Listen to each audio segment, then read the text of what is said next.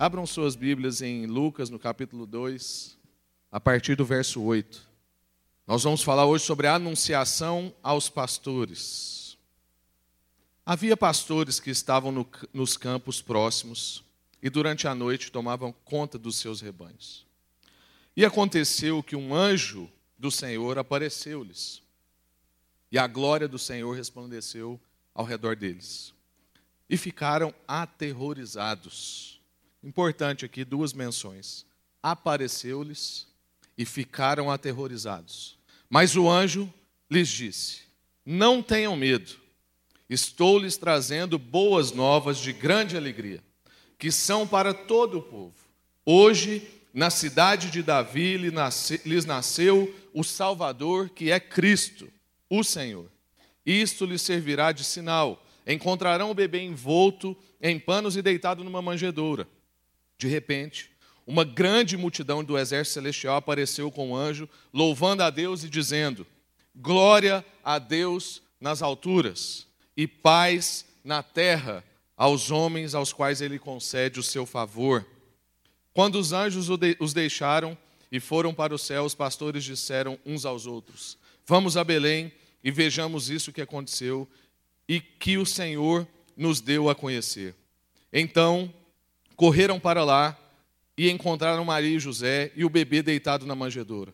Depois de o verem, contaram a todos o que lhes fora dito a respeito daquele menino. E todos os que ouviram o que os pastores diziam ficaram admirados. Maria, porém, guardava todas essas coisas e sobre elas refletia em seu coração. Os pastores voltaram, glorificando e louvando a Deus por tudo que tinham visto e ouvido, como lhes fora dito. Amém. Graças a Deus. Vamos orar. Senhor, obrigado por essa palavra. Mais uma vez, obrigado por Jesus. Obrigado por tudo que nós já vivemos aqui hoje e porque nós estamos cheios. Queremos agora, ó Deus, continuar a nos banquetear com o que o Senhor tem para nós nessa manhã. Queremos mesmo receber da parte do Senhor, ó Deus, a continuação do que o Senhor já começou a fazer no nosso coração. Então fala conosco, continua a falar e que nós possamos sair daqui, ó Deus, transformados por uma ação do Espírito e pela Sua palavra. Em nome de Jesus. Amém. Irmãos, o que, que nós podemos aprender com essa passagem? Como nós já estamos no terceiro domingo da série, eu vou pular a parte da contextualização. Mas todo mundo sabe que nós estamos no cenário do nascimento de Jesus.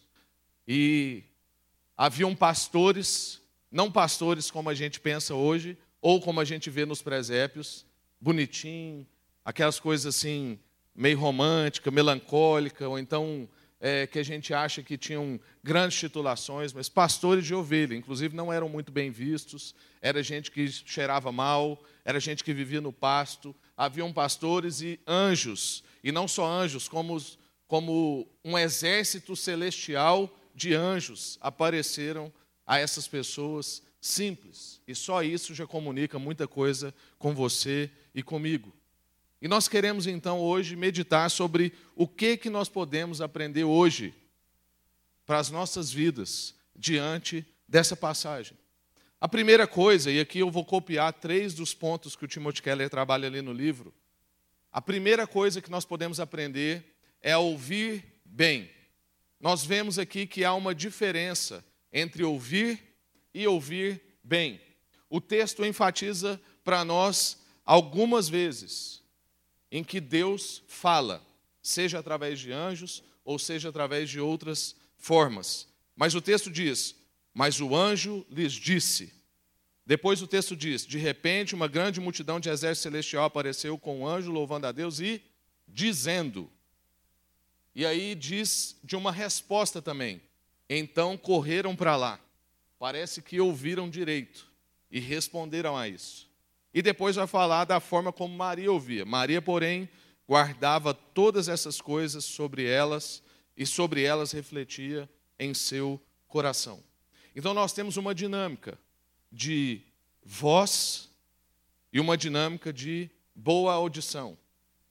Isso por si só já ensina para nós brevemente que Deus fala, principalmente através da Sua palavra. E diz para nós que nós temos que ouvir bem, que é uma coisa muito difícil para nós.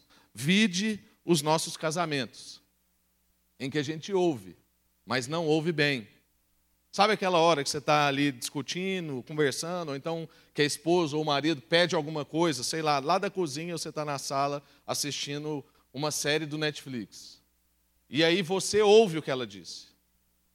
E aí depois ela pergunta se você fez, e você fala assim: o quê? Ela, eu te disse, você não ouviu? Aí é como se você dissesse assim: eu ouvi, mas não te escutei. ouvi, mas não ouvi bem. E nós precisamos aprender, porque muitas vezes na nossa vida Deus fala, mas a gente não ouve bem. E é isso que nós podemos aprender aqui com esses pastores. Porque há uma diferença, irmãos. Há uma diferença entre a forma com que esses pastores recebem essa mensagem e a forma com que as outras pessoas recebem essa mensagem. Vocês repararam que quando os anjos aparecem diante desses pastores, eles têm aquilo que nós trabalhamos na série de quarta-feira na semana passada, que foi o tema temer sem sentir medo. Mas toda vez que nós estamos diante de realidades celestiais, de realidades poderosas, diante de uma realidade divina, nós temos geralmente duas reações: pavor e fascínio, medo e beleza. Geralmente a gente esconde o rosto, mas a gente quer olhar. E a boa notícia para a nossa vida é que recorrentemente nas Escrituras, quando isso acontece, depois dessa nossa reação de esconder o rosto, de medo, de pavor, a gente ouve uma voz dos céus que diz: Não tema, não tema. Pode olhar agora. Veja o que eu estou dizendo, o que eu estou te mostrando. Ouça o que eu estou te dizendo. Esses anjos apareceram aos pastores e eles responderam de imediato. Eles ouviram e ouviram bem, deixaram tudo que estava fazendo e foram na direção designada por aqueles anjos. Mas a gente percebe que quando aqueles pastores chegam naquele lugar e diz sobre as coisas que eles viram e ouviram, as pessoas recebem, mas recebem de maneira diferente. Porque o texto diz que esses pastores glorificavam a Deus, cantavam, e saíram imediatamente. Mas diz que as outras pessoas se admiravam com o que os pastores estavam dizendo.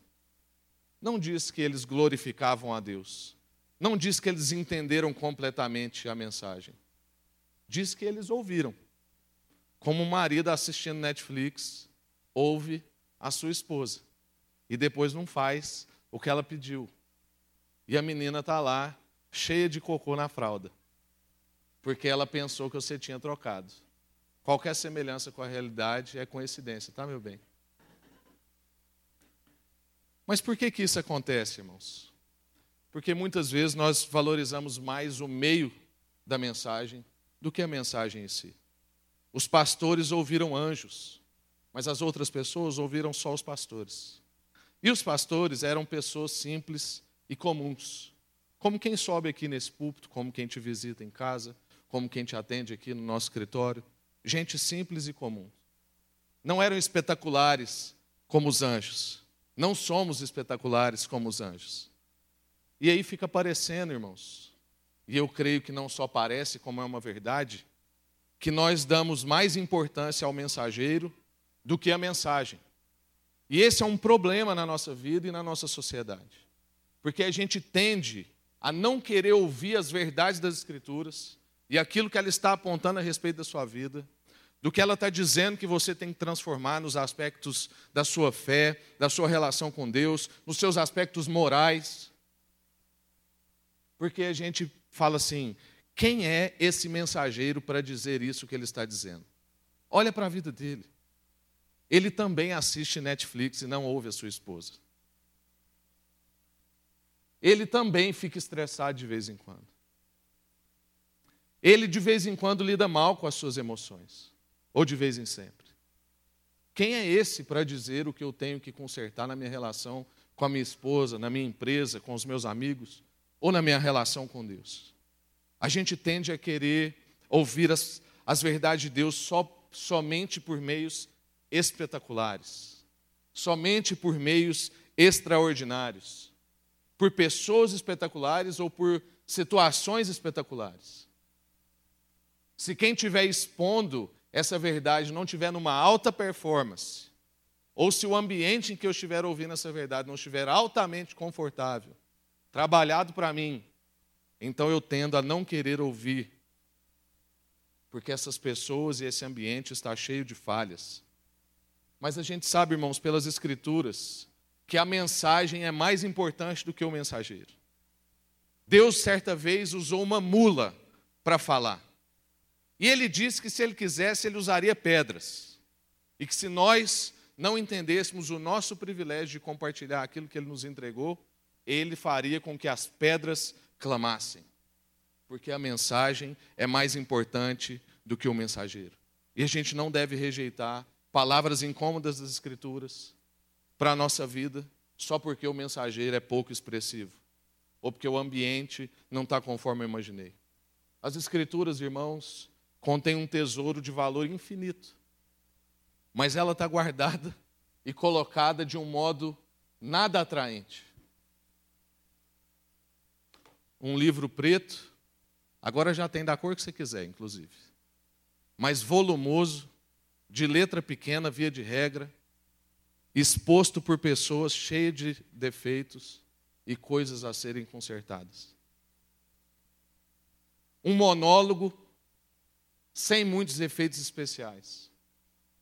Por isso que muitas vezes, no momento da exposição das Escrituras, o nosso celular é mais atraente do que a exposição da palavra. Porque tem mais brilho, tem mais dinâmica, tem mais ação. E aqui, irmãos, eu não estou estabelecendo julgamento. O nosso objetivo é ver o que, que as Escrituras têm para falar com a nossa vida. E esse trecho está ensinando para nós que nós devemos ouvir bem. Temos que estar atentos para não menosprezarmos a palavra de Deus, a mensagem que Ele quer comunicar para nós, e também para a gente não forçar uma barra para tornar isso mais atraente. Porque parece que nós estamos vivendo um momento em que a gente está forçando uma barra para ficar muito atraente.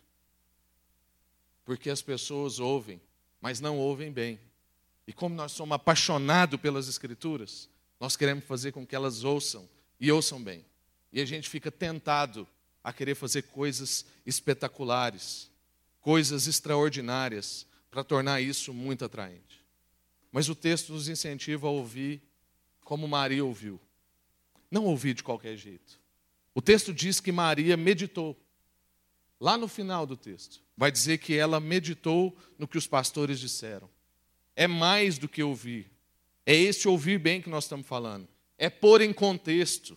É estabelecer uma relação. É perguntar como é que isso se aplica na minha vida. Tudo isso que eu estou escutando domingo após domingo, quarta-feira após quarta-feira, podcast após podcast, YouTube após YouTube. Porque, irmãos, hoje nós estamos vivendo aquele momento que diz nas Escrituras: que nos últimos dias as pessoas terão coceiras nos seus ouvidos. Parece que a gente não consegue parar de ouvir. E isso não quer dizer que a gente está ouvindo bem. Dá vontade de citar nomes, mas as pessoas ouvem de fulano de tal, que a gente não crê, nem no estilo de vida, nem no jeito que ele está expondo. Sabe aqueles pastores que pregam sermão de três pontos? Lê o texto, esquece do texto e nunca mais volta para o texto. Não é isso que a gente crê. Que estão mais preocupados com a sua performance, em dizer que você é incrível. Faz parte do kit do pastor descolado, né? Eu recebi nessa semana. Tem que ter a frase: Você é incrível, na pregação.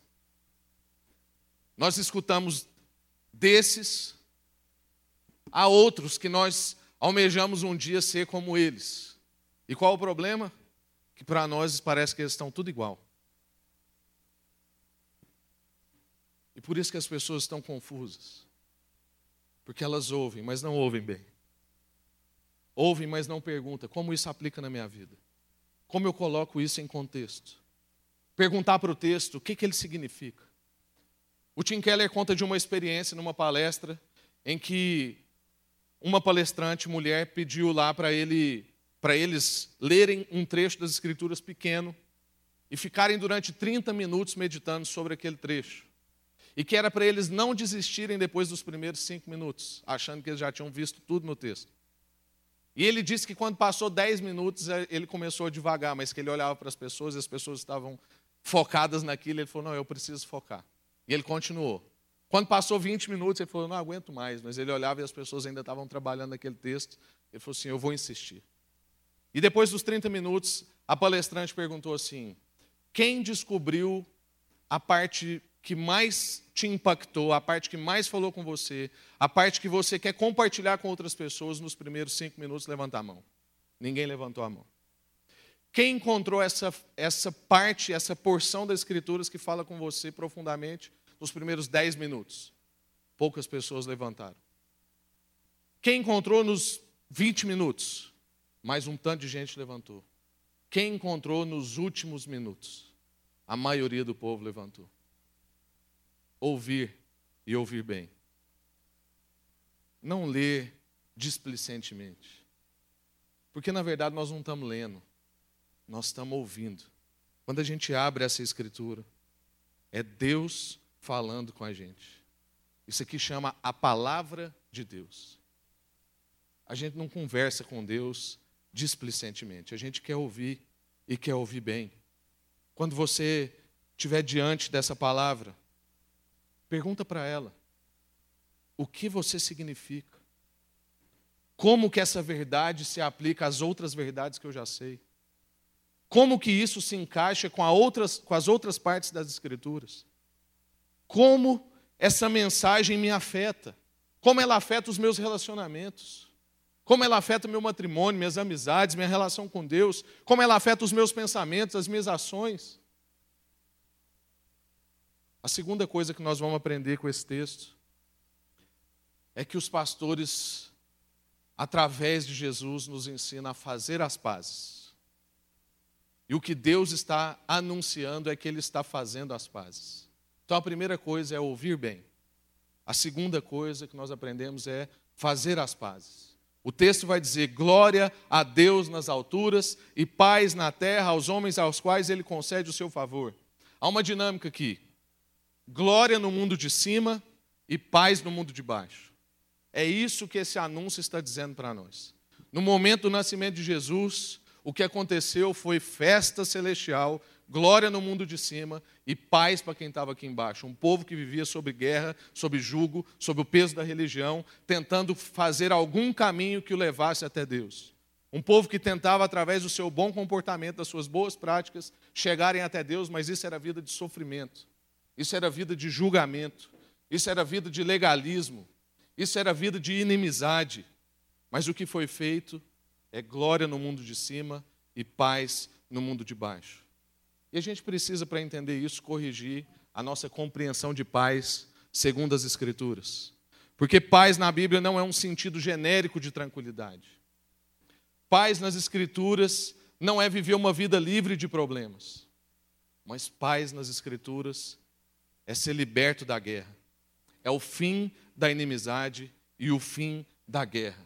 Guerra contra Deus e guerra contra os outros. Inimizade com Deus, inimizade com os outros. A paz com Deus é mais é a mais fundamental e importante paz na nossa vida. Se você não consegue ter paz com Deus, irmãos, você não consegue ter paz com ninguém. Muitas vezes a gente atende pessoas, a gente media conflitos e a gente percebe que o que há é uma confusão na relação da pessoa com Deus. E por isso ela não consegue se relacionar bem com as pessoas à volta dela. E muitas vezes ela joga Deus no meio disso. Que é por causa de Deus que ela não está conseguindo se relacionar com a outra pessoa. E eu falo assim: é verdade. Mas não é culpa de Deus. É por causa do jeito da sua relação com Deus é que você não está conseguindo relacionar com ela. E não é em defesa de Deus que você não está conseguindo relacionar. Irmãos, essa é a notícia do Natal. Essa é a notícia que os anjos traziam. Essa é a boa nova de paz e de alegria, que o nosso problema com Deus foi resolvido em Cristo, que a nossa inimizade com Deus foi resolvida em Cristo, que a nossa guerra com Deus cessou. Nós precisamos entender que não há paz na terra, porque não há paz com Deus. Inclusive, a maior ferramenta evangelística que Deus deixou para nós foi o amor mútuo. Quando a gente se amasse verdadeiramente, o mundo veria quem Deus é. E se o mundo não consegue ver quem Deus é, é porque nós estamos encontrando dificuldade em nos amarmos. Se tudo que nós fizemos aqui, se todo o esforço dos irmãos, se toda a dedicação, se todos os ensaios for por uma performance, for para satisfação própria, porque o Derek gosta de tocar, porque o Bruno gosta de tocar, e como eles não têm oportunidade em outro lugar, vão tocar aqui na igreja, ou porque o Ricardo gosta de atuar, o Eloy gosta de atuar, e se eles não atuar aqui, não tem outro lugar para eles atuarem, eles vão atuar aqui para suprir as carências deles. Se for por isso, irmãos, não vale a pena. Se for por isso, não chega no seu e no meu coração. Se for por isso, não chega ao coração de Deus. Nós podemos dizer que estamos fazendo para Deus. Se não houver amor, de nada vale. É o que as Escrituras estão dizendo para nós. Se a nossa relação com Deus é uma relação de entrega, é uma relação que foi pacificada, se a gente recebeu essa notícia, então nós vivemos esse amor. Então nós temos o que compartilhar. Nós podemos dizer para as pessoas que já há paz com Deus, que Cristo nos deu isso, que é Natal e que nasceu a esperança. E que a grande notícia desse tempo não é sobre o Papai Noel ou os presentes em promoção que nós vamos comprar. A grande notícia desse momento é que Deus e pecadores estão reconciliados. Deus e a humanidade podem ser reconciliados. Cristo é o mediador perfeito. E eu tenho mais boas notícias para você. Não é só isso. Em Cristo, nós somos feitos pacificadores. Lembra do Sermão do Monte? Bem-aventurados os pacificadores. Lembra lá das cartas de Paulo? Vocês foram chamados para o ministério da reconciliação. Agora, irmãos, nós temos esse ministério da reconciliação e somos chamados a reconciliar pessoas com Deus e pessoas com pessoas. Nós somos as melhores pessoas para a relação de conflito. Aí eu te pergunto: quando você entra numa relação conflituosa, você entra como quem tem álcool nas mãos? Ou você entra como quem é apaziguador e reconciliador dessa relação? Quando alguma notícia de algum irmão chega até você, ou de alguém que é do seu trabalho, ou nas dinâmicas familiares, que essa época agora nós vamos viver muitas, e alguém fala de um primo, que na perspectiva de fulano é irresponsável, do outro, na perspectiva dele, é medíocre. Você é aquele que é instrumento de pacificador, como pacificador, ou você é um reconciliador? Aliás, você é um pacificador e reconciliador, ou você é daqueles que incrementam a discussão? Que faz ela ficar pior do que ela estava? que houve sem tentar estabelecer uma reconciliação entre as pessoas. Nós somos agentes da reconciliação. E a última coisa, irmãos, que essa palavra ensina para nós hoje é que nós não temos que ter medo. Ela nos ensina a não temer. Então ela nos ensina a ouvir bem. Ela nos ensina a fazer as pazes porque foi feita as pazes conosco. E ela também nos ensina a não temer. Não precisamos mais viver uma vida com medo. Você não precisa ser escravo do medo, da culpa. Você não precisa viver uma relação com Deus como quem acha que a qualquer momento Ele pode dar um tapa na sua cabeça e você cair. Ou que a qualquer momento Ele pode frustrar todos os seus planos. Ontem eu conversava com um irmão que está vivendo um dilema, um adorável dilema, que poucos irmãos vivem, eu gostaria que mais vivessem. A empresa que ele trabalha fez uma proposta melhor para ele. Mas ele estava com aquela sensação de que é bom demais para ser verdade. E ele me ligou para a gente orar junto. Porque ele falou assim: Rafa, é tudo que eu quero. E por isso mesmo eu estou achando esquisito. Falei, meu irmão, glória a Deus pela sua vida. Porque geralmente a nossa dinâmica é assim: se eu recebo uma proposta de aumento salarial ou uma proposta que é do jeitinho que eu quero, eu não preciso orar, irmãos. É lógico que é de Deus. Ou se eu recebo uma proposta que é para eu ganhar menos, eu também não preciso orar. É lógico que não é de Deus.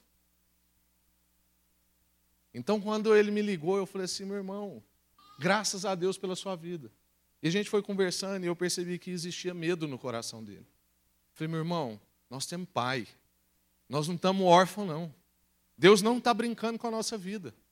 Deus está vendo seu coração. Deus sabe que você quer acertar.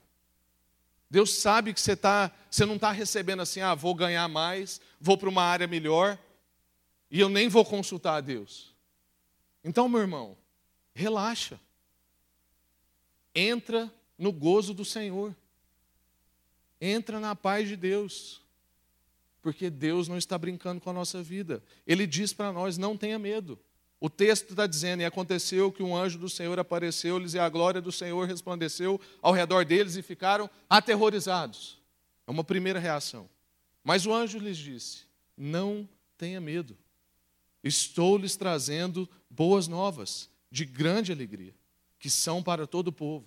Hoje, na cidade de Davi, lhes nasceu o Salvador, que é Cristo, o Senhor. Isso servirá de sinal encontrarão um bebê envolto em panos deitado numa manjedoura. Irmãos, esse é o outro aprendizado que os pastores trazem para nós e que está no início dessa passagem. Parece que nós começamos pelo fim e estamos acabando pelo início. Né? Essas novas de grande alegria, elas devem remover o seu medo. Essas novas de grande alegria têm que tirar a gente desse lugar de medo, de culpa, de estabelecer uma relação com Deus onde parece que a todo momento ele pode mudar, como se Deus tivesse um humor tão volátil como o nosso. Na verdade, a grande tranquilidade, a grande paz que nós temos é que em qualquer momento que a gente chega diante de Deus, Ele é o mesmo. Deus não varia, nele não há sombra de variação, é o que as Escrituras dizem. Você pode ter acabado de sair de uma negociação do tráfico, ou você pode ter acabado de sair de um prostíbulo. Ou você pode ter acabado de não ouvir bem a sua esposa. E você vai falar com Deus, Ele é o mesmo. A disposição dele com você não muda. O que muda é a sua distância até Deus. Deus está no mesmo lugar. Por isso que o nosso caminho é um caminho de volta. Por isso que Apocalipse diz: volte ao início. Volte ao primeiro amor. Volte onde você deixou Deus e não onde ele te deixou, porque ele nunca deixou a gente. Esse texto, esse texto vai ensinar para nós a remover o nosso medo, porque é chegada a nós notícias de grande alegria. Deus não quer que a gente fique nesse medo.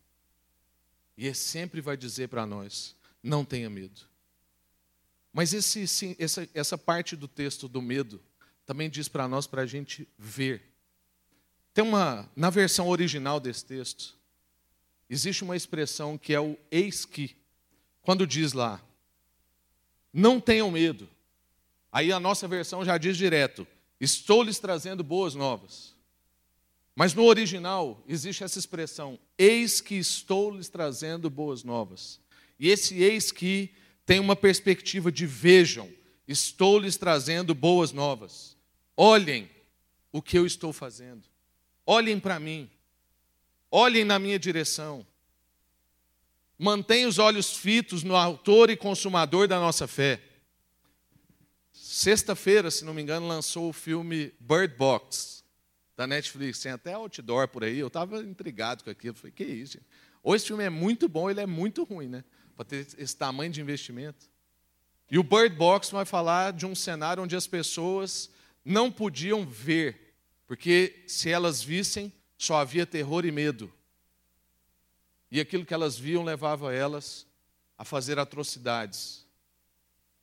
E o que eles tinham que fazer era vendar os seus olhos. Mas o vendar os seus olhos não era para ver, não era para não ver, desculpa. Era para manter os olhos fixos na salvação. Com outra perspectiva que não é essa que o texto bíblico está trazendo. Mas todo mundo, mesmo aqueles que não conhecem as Escrituras, pedem um grito de salvação, irmãos. A gente precisa olhar para a sociedade e ter compaixão do povo. Você já percebeu que toda série de herói, todo filme de herói é assim? Estava tudo bem com a humanidade, acontece uma catástrofe e precisamos de um Salvador. Essa é a dinâmica da vida humana, irmãos. E nós temos a resposta para isso, em Cristo Jesus. Isso não é soberba, isso é a palavra de Deus. Não é porque a gente é melhor, é porque as Escrituras são a verdade. É porque Cristo é a nossa salvação. É porque Ele é a nossa esperança e nasceu uma esperança. Então, irmãos, coloque uma venda nos olhos para as suas paixões, para as suas cobiças, para as suas verdades, para que você possa manter os olhos fixos no Autor e Consumador da sua fé. Para aquele que diz o que é a verdade e tem a verdade e é a verdade. Não olhe para as coisas ao seu redor ou para as outras cosmovisões, valores e atrações como se elas fossem a sua salvação. O quanto você ganha, o tipo de trabalho que você tem, o lugar que você mora, a cidade que você vive. Não são essas coisas que são a sua salvação. Não são essas coisas que tiram o seu medo. Não é, são essas coisas que te livram da culpa. Não são essas coisas que resolvem o seu problema com Deus e resolvem o seu problema na eternidade. Mantenha o foco no que foi feito em nosso favor. Mantenha o foco na direção de Deus. Veja, Deus veio em direção a você. Amém? Eu quero concluir lembrando os três ensinamentos de hoje. Ouça bem, irmãos. Faça as pazes e não tenha medo. Essa grande notícia do Natal para nós diz essas três coisas claramente. Algo que foi feito por nós que Deus veio na nossa direção. Irmãos, todas as religiões vão te propor um caminho até você chegar a Deus. Todas. O Deus que cada religião prega. As Escrituras, que nós entendemos ser a única verdade, diz que nós não temos que cumprir caminho algum até Deus, porque Ele cumpriu o caminho até nós. Essa é a verdade do Natal. Deus veio até nós, se fez homem, viveu como nós e se deu como sacrifício em nosso favor. Ontem eu estava introduzindo o Vitinho em Nárnia. Eu não pude deixar de me emocionar quando Aslan morre naquela pedra, em favor de um menino. E a lei dizia que se um inocente morresse voluntariamente por um culpado, ele não morreria. Ele ressurgiria porque a pedra quebraria. E aquela criança seria isenta da sua culpa. É isso que foi feito por mim e por você. Um inocente morreu em favor de culpados e por isso já não há mais culpa e nem medo sobre nós. Por isso todos nós fomos reconciliados com Deus. Deus trilhou um caminho até nós. Deus se deu de presente aos homens. Deus se deu de presente à humanidade. Ouça bem o que ele está dizendo, irmãos. Faça as pazes com Deus e seja um fazedor de pazes, um reconciliador. E não tema. Veja, ele está vindo na sua direção.